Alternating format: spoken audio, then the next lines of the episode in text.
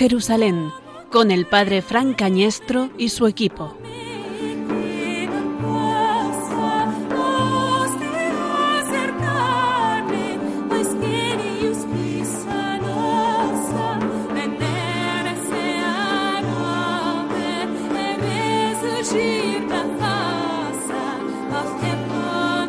En aquel tiempo Jesús apareció otra vez a los discípulos junto al lago de Tiberíades y se apareció de esta manera.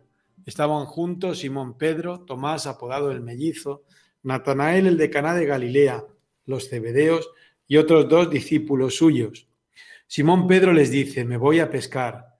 Ellos contestan, vamos también nosotros contigo. Salieron y se embarcaron y aquella noche no cogieron nada. Estaba ya amaneciendo cuando Jesús se presentó en la orilla, pero los discípulos no sabían que era Jesús. Jesús les dice, muchachos, ¿tenéis pescado? Ellos contestaron, no. Él les dice, echad la red a la derecha de la barca y encontraréis. La echaron y no tenían fuerzas para sacarla por la multitud de peces.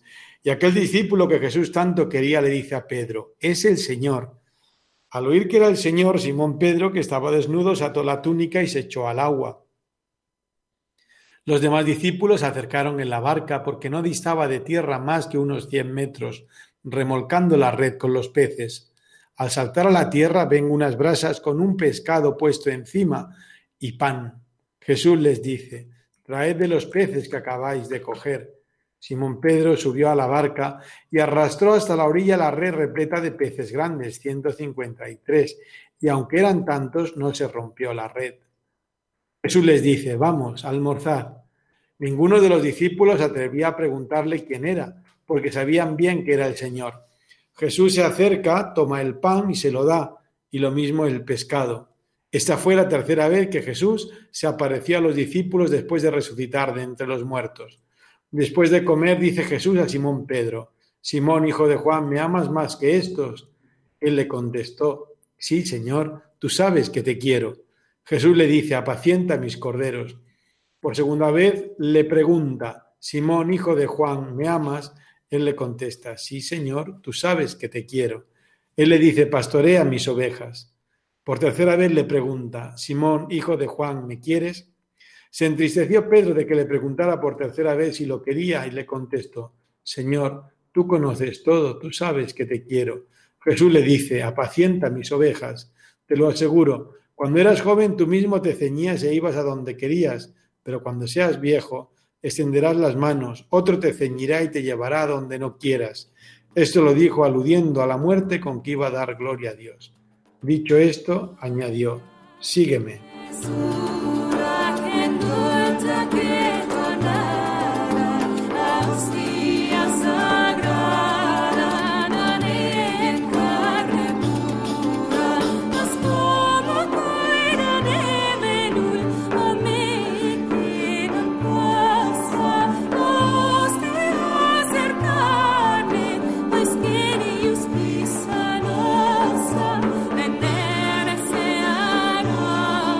Sígueme.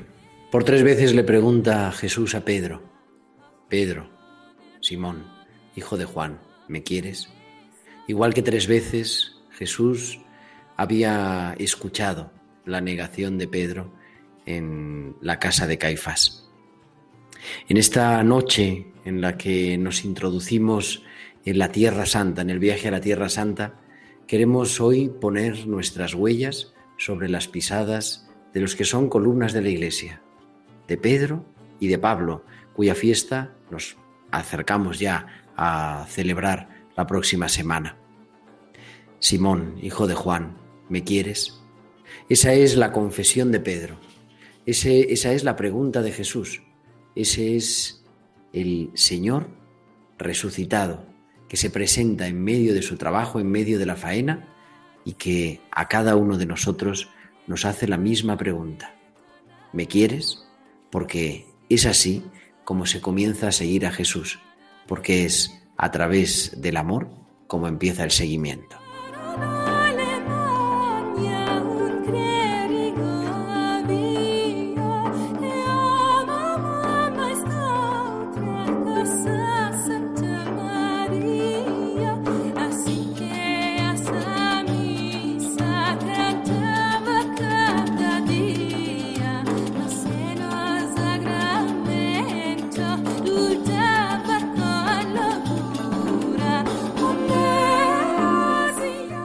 Noches, queridos oyentes de Radio María. Estamos en un nuevo programa de Oh Jerusalén, en esta madrugada del domingo, en esta noche del sábado, en este primer día de la semana, en el que Jesús resucitado se quiere presentar a todos nosotros. Nos acompaña hoy un equipo de excepción. A mi derecha, en todos los sentidos, Gerardo Dueñas, diácono, director de cuántos programas de Radio María, Tiempo de Cuidar, la liturgia de la Iglesia, Vamos Caminando, etcétera, etcétera. Gerardo, buenas noches. Muy buenas noches, Fran, muy buenas noches a todos los oyentes. Y al otro lado de las ondas, eh, la corresponsal directa en Jerusalén, Claudia Salazar Tello. Buenas noches, Claudia. Hola, buenas noches. Shalom para vosotros y para todos los oyentes de Radio María y amantes de Jerusalén. Pues en esta preciosa noche, en esta madrugada, eh, queremos eh, conducir a todos los oyentes pues por los caminos de los grandes peregrinos de la historia. Queremos acercarnos a este quinto evangelio, queremos acercarnos a nuestros queridos oyentes, a los lugares en los que Dios hecho hombre hizo y enseñó lo que nos cuentan los evangelios, como la peregrina Egeria, como San Francisco de Asís, San Ignacio de Loyola. También nosotros nos acercamos hoy a la Tierra Santa.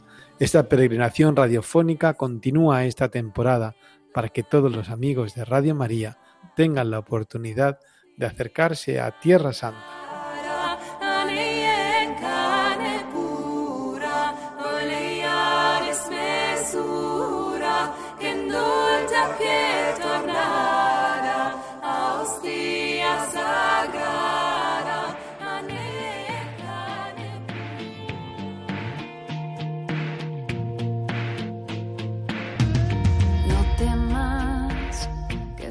Oh Jerusalén, están ustedes en la sintonía de Oh Jerusalén, aquí en Radio María, en esta madrugada del domingo. Gerardo, cuéntanos breve, en síntesis, qué vamos a abordar esta noche. Pues nos acercamos ya a la solemnidad de San Pedro y San Pablo, que es el próximo 29 de, de junio, o sea, este lunes no, sino el lunes de la semana que viene, pero queremos acercarnos a esa primera vida de la Iglesia, la vida, el nacimiento, el desarrollo de ese primero de los apóstoles, el primero que Jesús llamó, Simón Pedro, pescador natural tradicionalmente de Bethsaida, que vivía en Cafarnaún, que siguió a Jesús hasta Jerusalén, que después empezó, después de, Jesús, después de la muerte y la resurrección de Jesús, empezó a guiar a la iglesia en Jerusalén, en, en Jaffa, en Lida, en Antioquía, y hasta Roma. Y allí, también en Jerusalén, donde conoció a Pablo, que es el otro columna de la iglesia, Pablo en Jerusalén, viajaremos también virtualmente a Tarso, a Antioquía, a toda Asia Menor, la actual Turquía, a Grecia y hasta Roma, donde entregó su vida.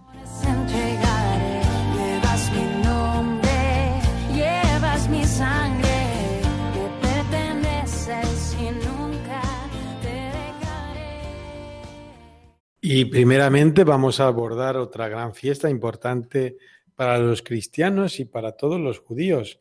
Juan el Bautista, que, cuya fiesta tenemos antes. No, Claudia, ¿cómo, ¿cómo, lo ves desde ahí? ¿Cómo se celebra el Bautista y en qué lugares se celebra el, la decapitación del Bautista, el ministerio del Bautista, la predicación del Bautista, antes de, la, de introducirnos en la vida de las columnas de la iglesia, como nos ha indicado Gerardo? Mira, eh, disculpen, eh, bueno, me ha salido el argentino, ¿no? Pero algo, algo curioso, sí, algo curioso de, de, Juan Bautista, ¿no? Que estábamos contemplando hace poco en una de las clases, y es que Juan Bautista, ¿verdad? Es hijo de sacerdote. En realidad él tenía el derecho a continuar el sacerdocio de su padre, y vivir del templo, como todos los sacerdotes ¿no? de, entonces, que como sabemos, eh, no recibían un peculio directamente, pero podían este, negociar y vivir de las pieles de los animales de los sacrificios. Por lo tanto, aunque tenían dos semanas de oficio durante todo un año, ellos podían tener bastante para vivir, ¿no?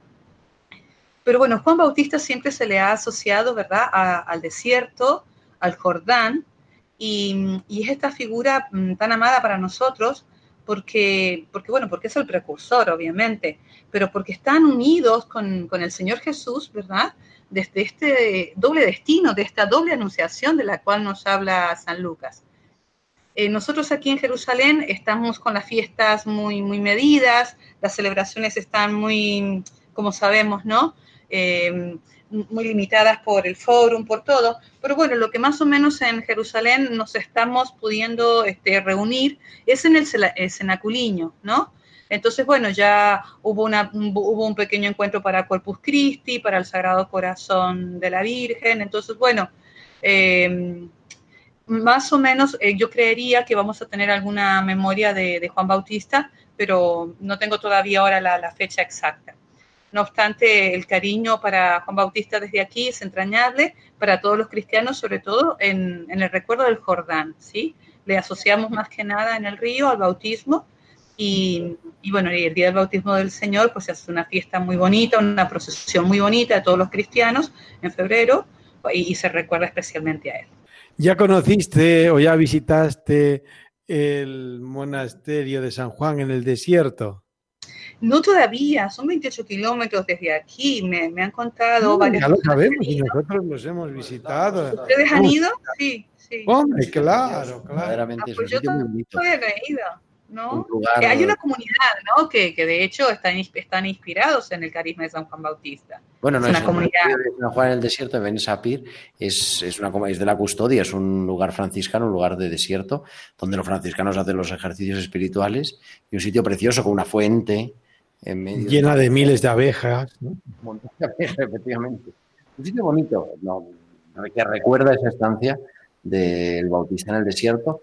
Cercano, pues estará unos 10 kilómetros así de Ain aproximadamente. Enseguida se llega. Pues, pues tengo pendiente ese viaje. A ver si ya cuando eh, termine un poquito esto de la cuarentena, un poco más flexible esté todo, a ver si voy este verano. Aquí ya acabó, ya, ya celebramos que acabó la cuarentena acá. Ah, me alegro muchísimo. Aquí ya se ven peregrinos, se ven peregrinos locales, se ven viajeros locales y con muchos guías hebreos. Así que yo espero que pronto, ya se llenen, de peregrinos de los Jerusalén. Pronto, si Dios lo permite, pisarán nuestros pies sus umbrales de Jerusalén. Pues Juan el Bautista nos remite a la escuela de los profetas, a la escuela del profetismo, porque en aquella orilla, en aquel lugar de Betábara o la otra Betania, al otro lado del Jordán, donde Juan se concentraba para anunciar el Evangelio, es una visita que se hace cuando se visita Jordania, valga la redundancia, eh, pues nos sitúa justamente al lado de donde Elías y Eliseo lo leíamos en esta semana que dejamos atrás, eh, da el manto Elías a Eliseo, donde sube en ese carro de fuego, en ese lugar, en esa escuela de los profetas, de la que Juan es el último profeta. Entonces, la celebración del Bautista el 24 de junio, la noche más larga del año, la noche con más fuego y con más luz de todo, la, de todo el año, es eh, también donde brilla de una manera especial la voz y la figura del Bautista en aquel lugar de la Betania, al otro lado del Jordán, recogiendo esa tradición profética, como decíamos, y también otro lado al que apunta el Bautista es Maqueronte.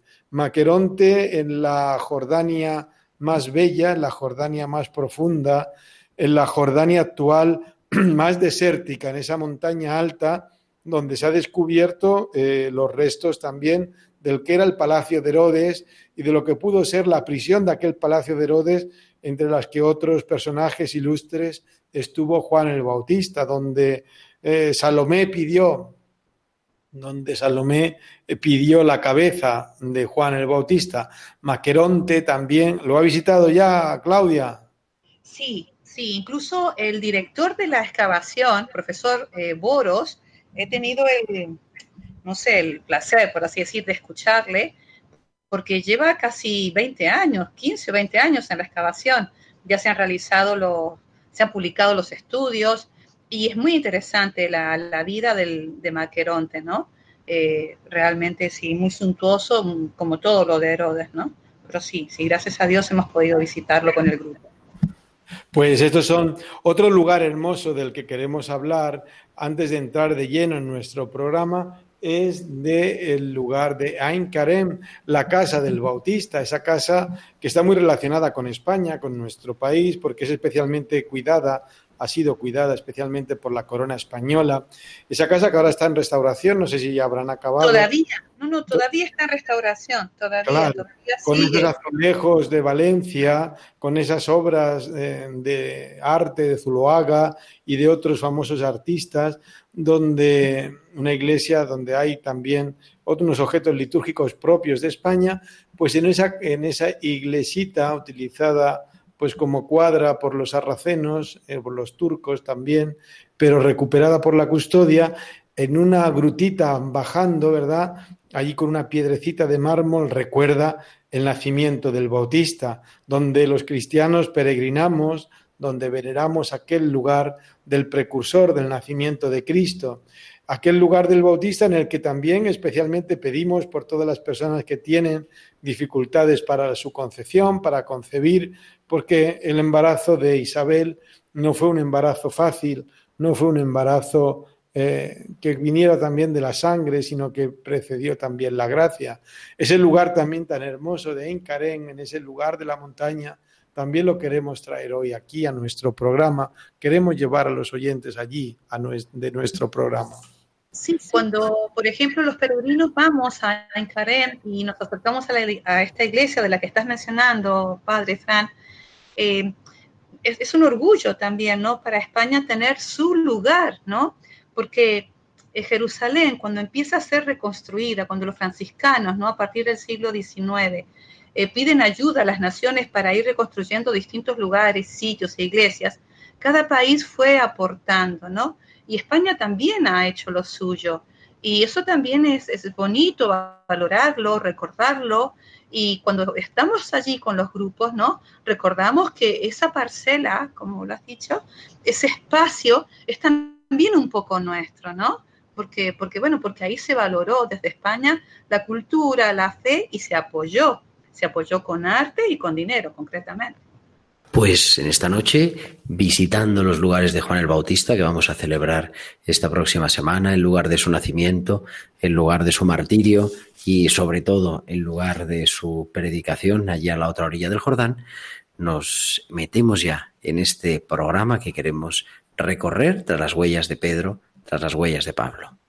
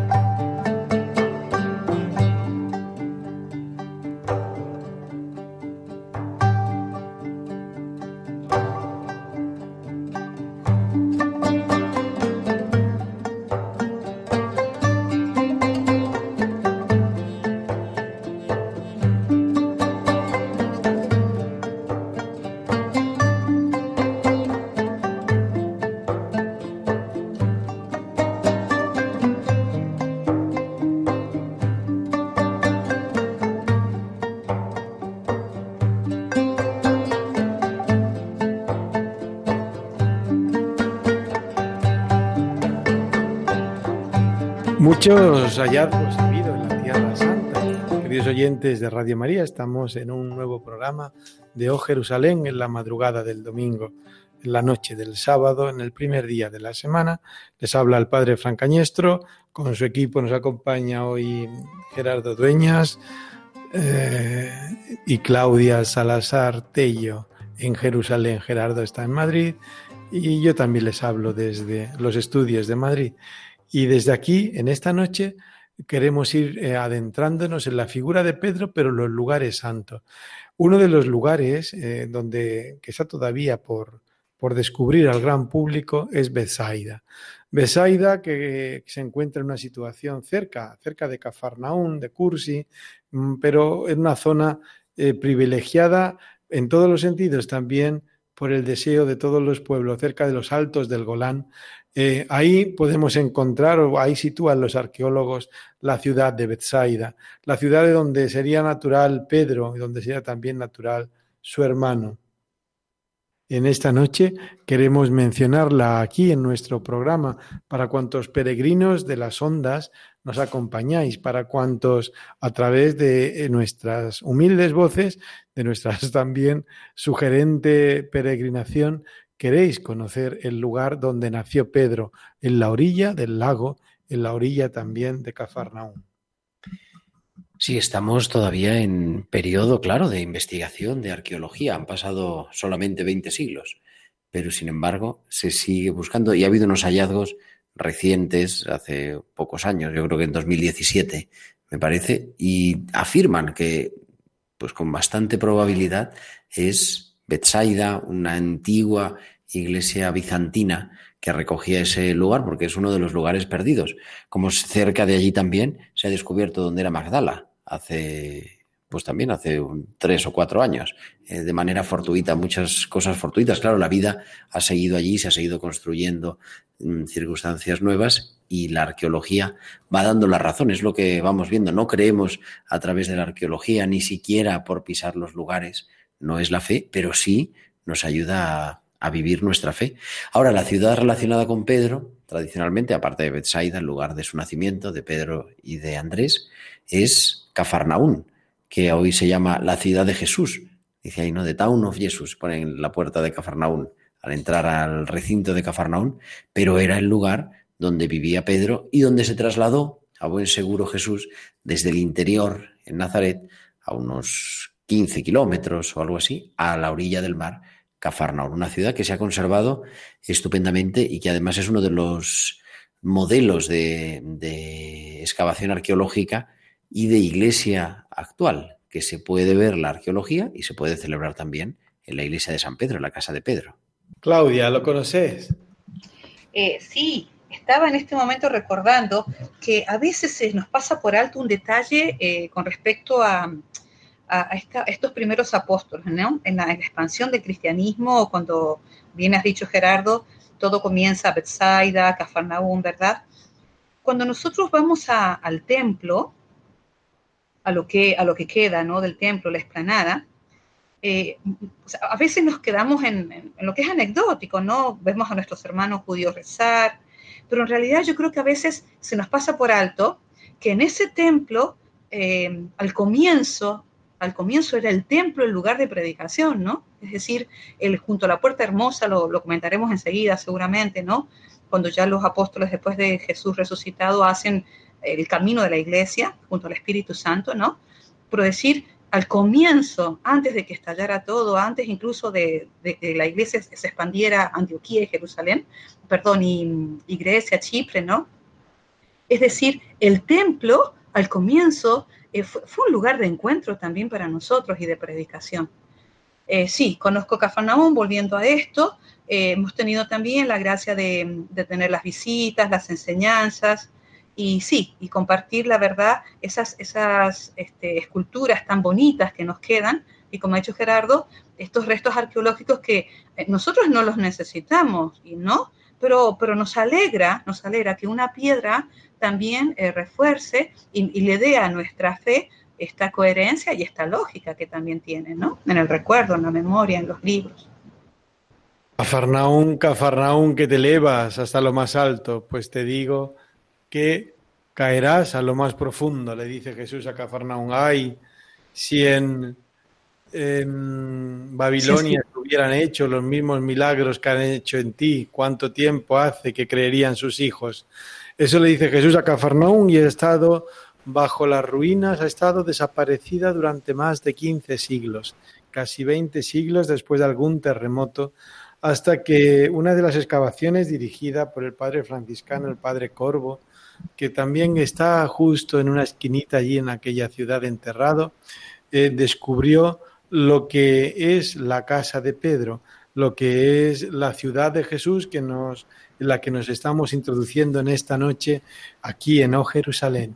La casa de Pedro como el lugar de la iglesia primitiva, convertida en iglesia primitiva por los judíos eh, convertidos al cristianismo, los minim, los eh, piadosos también judíos convertidos al cristianismo y se han encontrado, aquí nos ayuda la arqueología, aunque no la necesitamos, es una buena, una buena sierva también de la teología, una eh, buena eh, pedagoga también de la teología, se han encontrado en lo que creemos que es, los arqueólogos afirman que es la casa de Pedro, se han encontrado restos de vasijas, de platos, de, de vajilla, es la palabra exacta, de los primeros siglos por donde los judeocristianos ya se reúnen a celebrar la fe en Cristo vivo.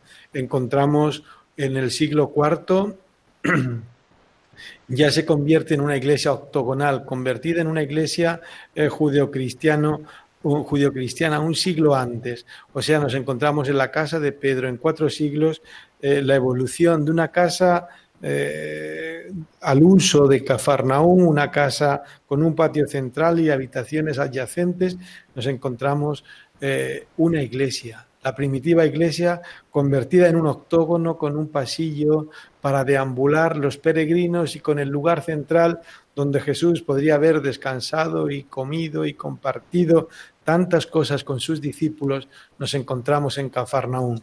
Cafarnaún, la ciudad de Jesús, pero estamos en Cafarnaún, la ciudad de la suegra de Pedro. Así es, así se refiere siempre el Evangelio. Estaban en la casa de la suegra de Pedro. Ese milagro, por ejemplo, de aquel paralítico que no podía entrar a, consecuencia, con motivo de toda la gente que había, que agolpaba la puerta, y que sus compañeros, unos ángeles misteriosos que llegan, que nunca se nombran en el Evangelio quiénes eran, abrieron el techo e introdujeron al paralítico por arriba de la casa de la suegra de Pedro. Pero era la casa de Jesús porque era el lugar donde Jesús residía. Como decíamos, Jesús venía de Nazaret, pero Nazaret era una pequeña aldea mm, que posiblemente hubiera trabajado Jesús como artesano, como tectón, que dicen en la construcción de Séforis y en otros lugares. Cuando empieza su ministerio se acerca a Cafarnaún, donde pasaba la vía Maris, era un lugar de, por lo tanto, de paso, de comercio y un lugar para poder proclamar el mensaje que él daría. Y llegando allí, en la orilla, a las orillas del lago de Galilea, del mar de Galilea, encuentra a Pedro y Andrés en la barca, repasando las redes, pescando, y les dice, venid y seguidme. Y ellos, dejándolo todo, lo siguieron. Estamos, queridos oyentes, en O Jerusalén. Dejamos en breve una pausita para poder escuchar también un poco de música. Estamos en Radio María en la madrugada del domingo del primer día de la semana de este junio fresco y novedoso.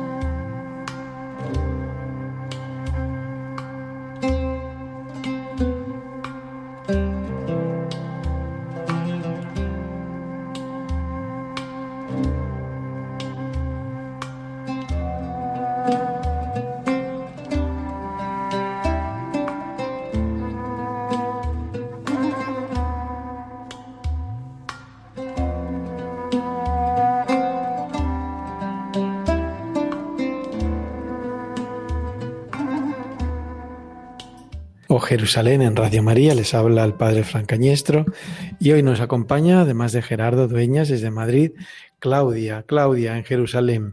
Tabga, ¿qué te suena a ti Tabga, el lugar del primado de Pedro, hoy con el agua?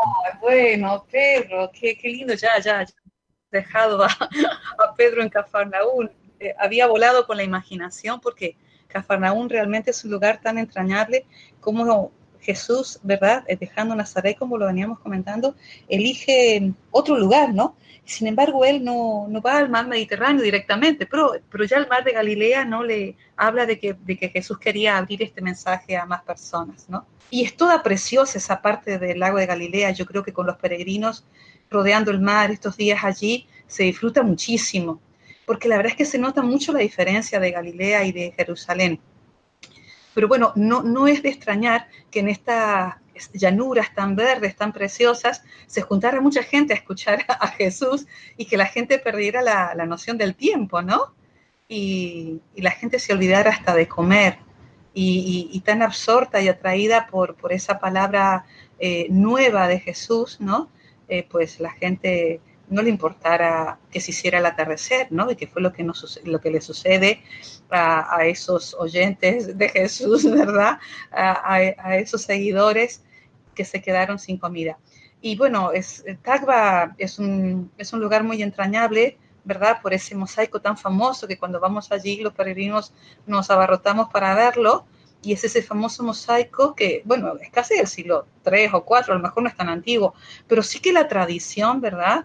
Este, pone, los peregrinos hablan, Egeria habla también de Cafarnaún, em, de esta presencia y de, de, este testimonio del milagro, ¿no? De los dos panecillos y de los cinco peces, cinco panes y dos peces. Em, y bueno, es una, es una iglesia Tagba que en este momento están los, los benedictinos, em, es una iglesia muy sobria que, han querido conservar este estilo que parece un románico prácticamente, ¿no? De lo desnudo del, alabastro de las ventanas, ¿no? De ese color eh, incluso un poco eh, soleado, pero que es un color como marrón, digamos, ¿no? Como si fuera un eterno atardecer, y en el que se nos pide silencio para contemplar, junto con los mosaicos, eh, tenemos a la derecha y a la izquierda este, muchos motivos eh, nilóticos que se llaman, porque claro, en aquel tiempo, en el momento en el que se realizan estos mosaicos, es muy fuerte la influencia de Egipto aquí, que no parece, pero sí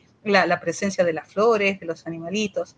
Y bueno, si Tagua, junto con el Monte de las Bienaventuranzas, toda esta zona del norte y del oeste que nosotros visitamos en Galilea, nos vamos a la parte del este, los peregrinos, pues sí, toda esta zona pues nos habla de, de, un tiempo de paz, ¿no? Ya luego el conflicto se hace más grande cuando se viene a Jerusalén. Pues Tagba es una traducción realmente errónea de, lo que en griego quería decir siete fuentes, porque en realidad por allí eh, incluso había aguas termales. Se dice que en esta iglesia de Tagba, en la parte oculta para nosotros, hay unas aguas muy, muy, eh, que, bueno, que, que pueden realmente tonificar y actualmente los benedictinos reciben en el verano algunos grupos que, de gente discapacitada que recibe estos baños.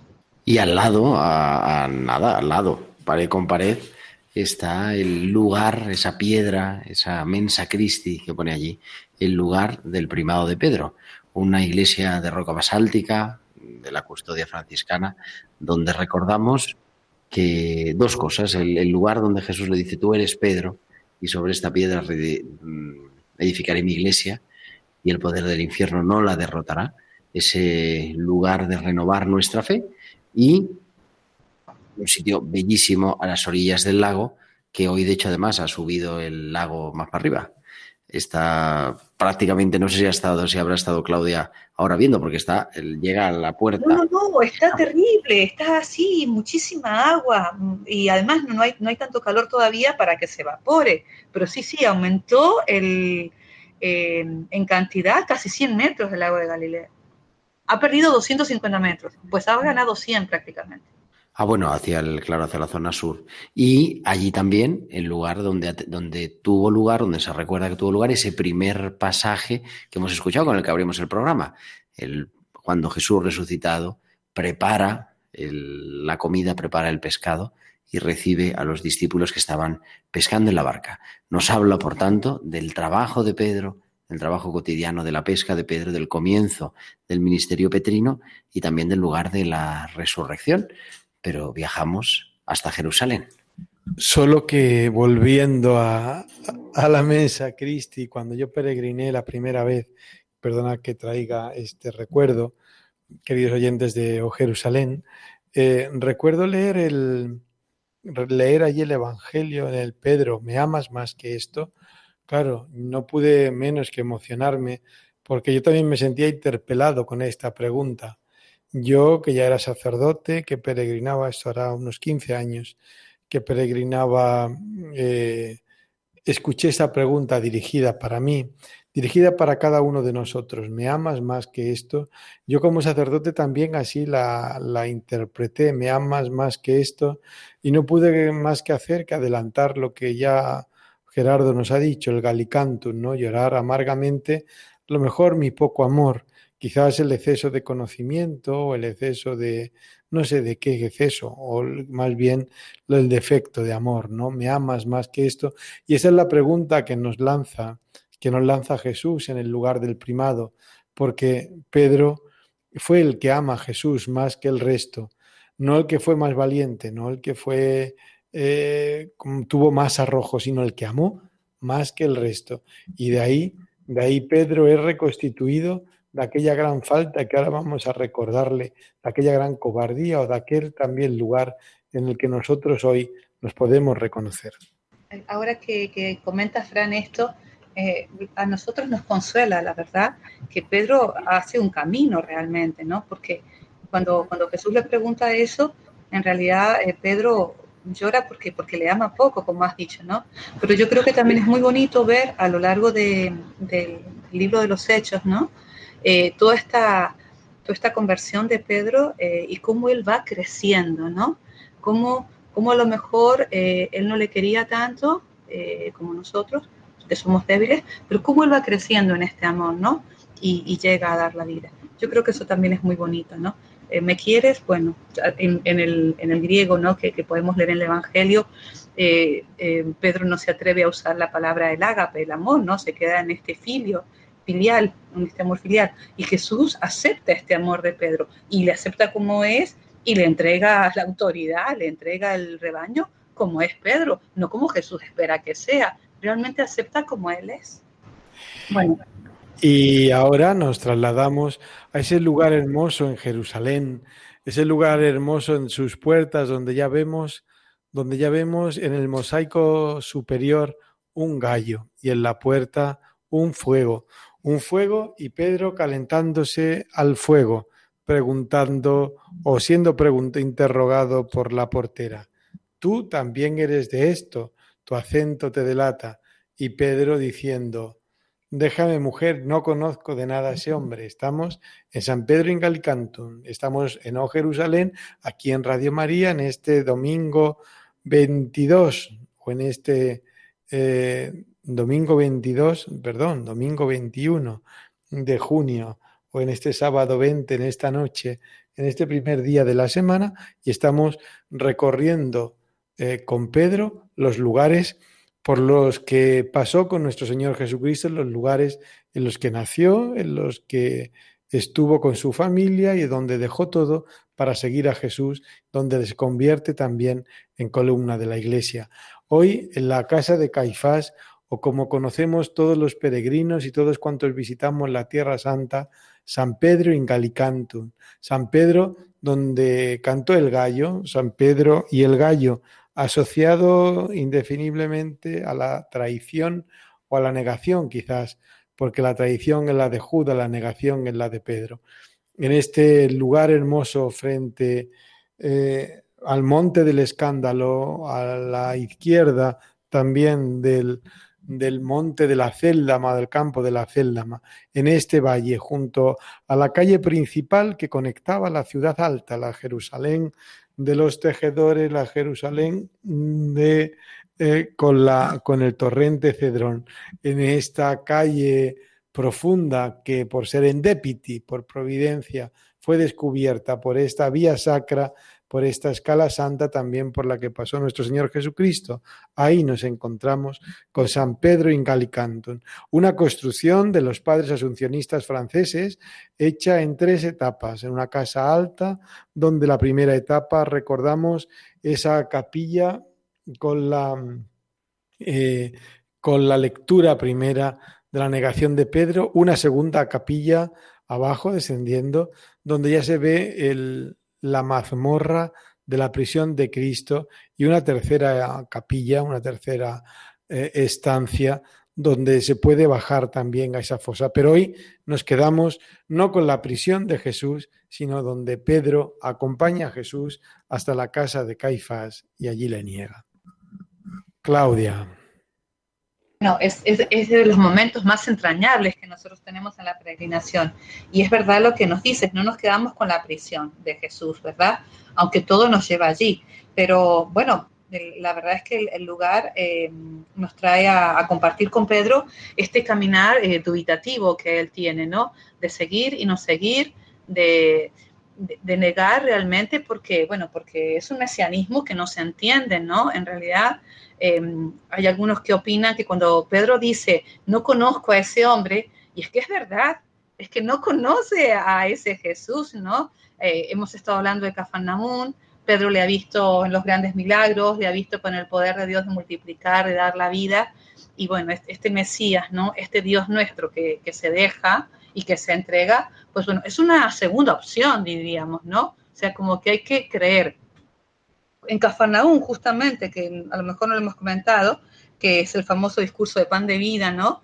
Eh, claro, es la, famosa pregunta de cuando todos se quieren ir y, dice Jesús, bueno, también ustedes se quieren ir porque todo el mundo se escandaliza, ¿no? Y él, él confiesa que solo Jesús tiene palabras de vida eterna. Entonces, bueno, esta dualidad de, Pedro, ¿no? También nos ayuda Em, esta contradicción interna que él tiene de saber quién es y de no reconocerlo en ciertos momentos, ¿no?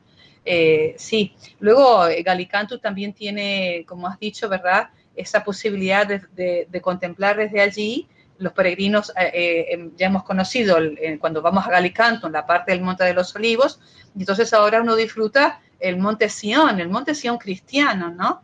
Que porque el Monte Sion, bueno, más de David, la primera parte, un Monte Sion nuestro que está, digamos, la, memoria de la Virgen y en este caso de, Pedro.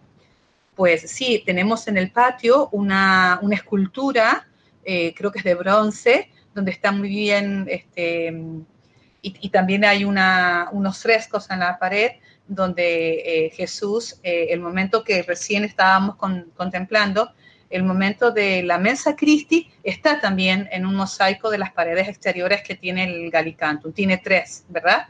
Eh, cuando Jesús está rezando abajo, cuando le llevan a la cárcel, pero también está el momento en que Jesús le entrega a Jesús, eh, a Pedro, eh, esta responsabilidad de la iglesia. Y esta escultura que nos recuerda, ¿verdad? la gente, la gente está estos personajes secundarios, insignificantes, pero que ellos nos dicen realmente a nosotros, tú eres de ellos, ¿no? O sea, nosotros te reconocemos como tal. Calicantum también tiene una maqueta preciosa, también uno disfruta mucho viendo cómo era Jerusalén en aquel momento, antes del siglo VI, ¿no? Con el mapa este de, de Madaba que tiene de modelo y esta maqueta que se hace pues bueno, esto mm, es lo que más o menos nosotros compartimos con los peregrinos cuando estamos en Alicante. Hacemos una pausa de, de música y continuamos en breve en Oh Jerusalén.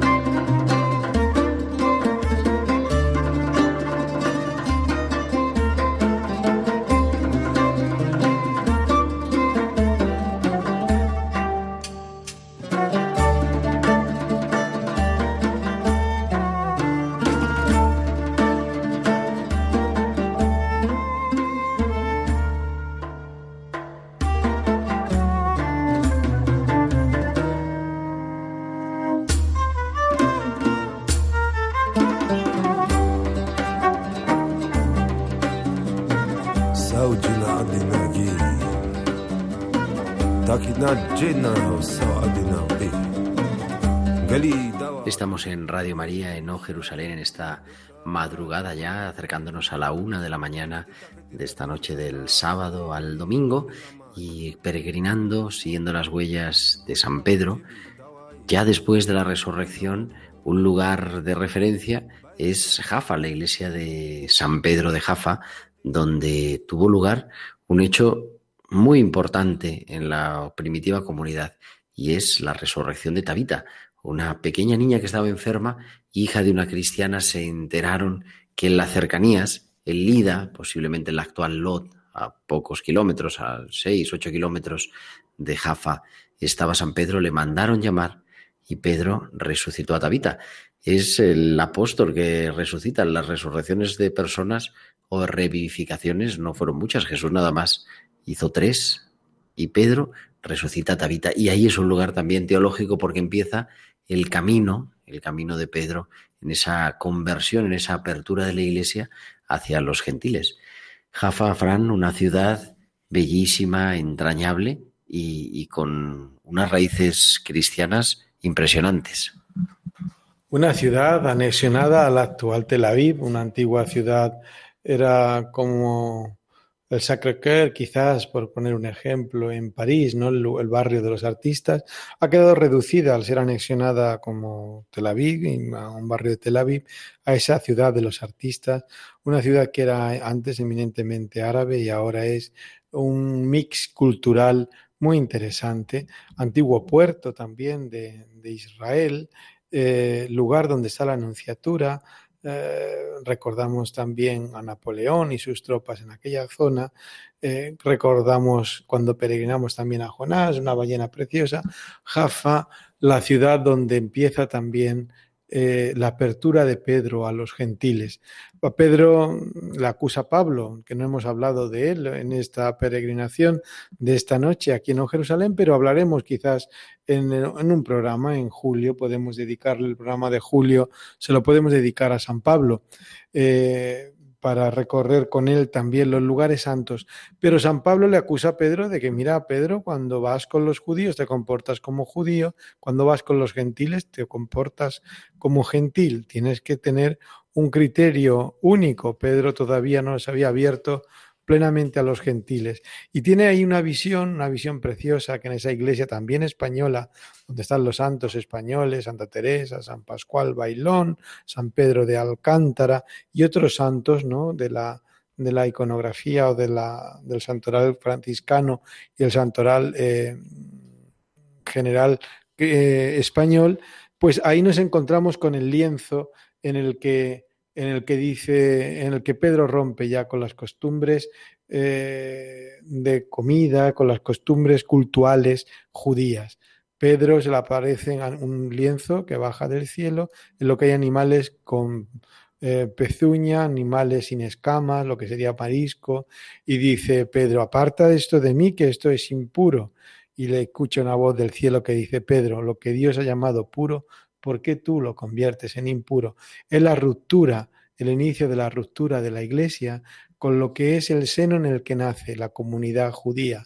La comunidad cristiana va rompiendo, posteriormente va rompiendo con lo que son las costumbres judías, romperá después en el concilio de Jerusalén con lo que es la circuncisión, diciendo que basta con la fe y no sacrificar a los ídolos, y se convierte así eh, la Iglesia en un movimiento nuevo que rompe con su madre, que rompe con el judaísmo.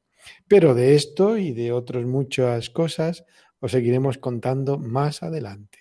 Hemos llegado, queridos oyentes de O Jerusalén, a, a el final de nuestro programa recordando a San Pedro, recordando su itinerario por la Tierra Santa. No hemos llegado a Roma, no hemos llegado a una Antioquía. Lo dejamos, os emplazamos para el próximo programa. Damos las gracias a Claudia. Buenas noches, Claudia. Gracias por estar con nosotros. Gracias a vosotros, gracias a, todos los que seguimos peregrinando con el corazón y rogando que pronto eh, podáis venir y podamos compartir esta fe eh, en estos lugares santos, en estas piedras que nos recuerdan esta historia tan hermosa de, nuestro Señor Jesucristo. Eh, gracias Gerardo por estar en Oh Jerusalén esta noche. Pues nos volvemos a encontrar dentro de cuatro semanas, la noche del 18 al 19 de julio. Será ya domingo 19 de julio a las 0 horas y estaremos ya metidos en esa nueva normalidad. Muy buenas noches, Fran. Que Dios os bendiga a todos, a todos los Pedros, a todos los Pablos, a todos los Juan Bautista. Que Dios bendiga a todos los oyentes de Radio María y de O Jerusalén a través de María Virgen, a través de María Madre. Feliz y santa noche, feliz y santo domingo.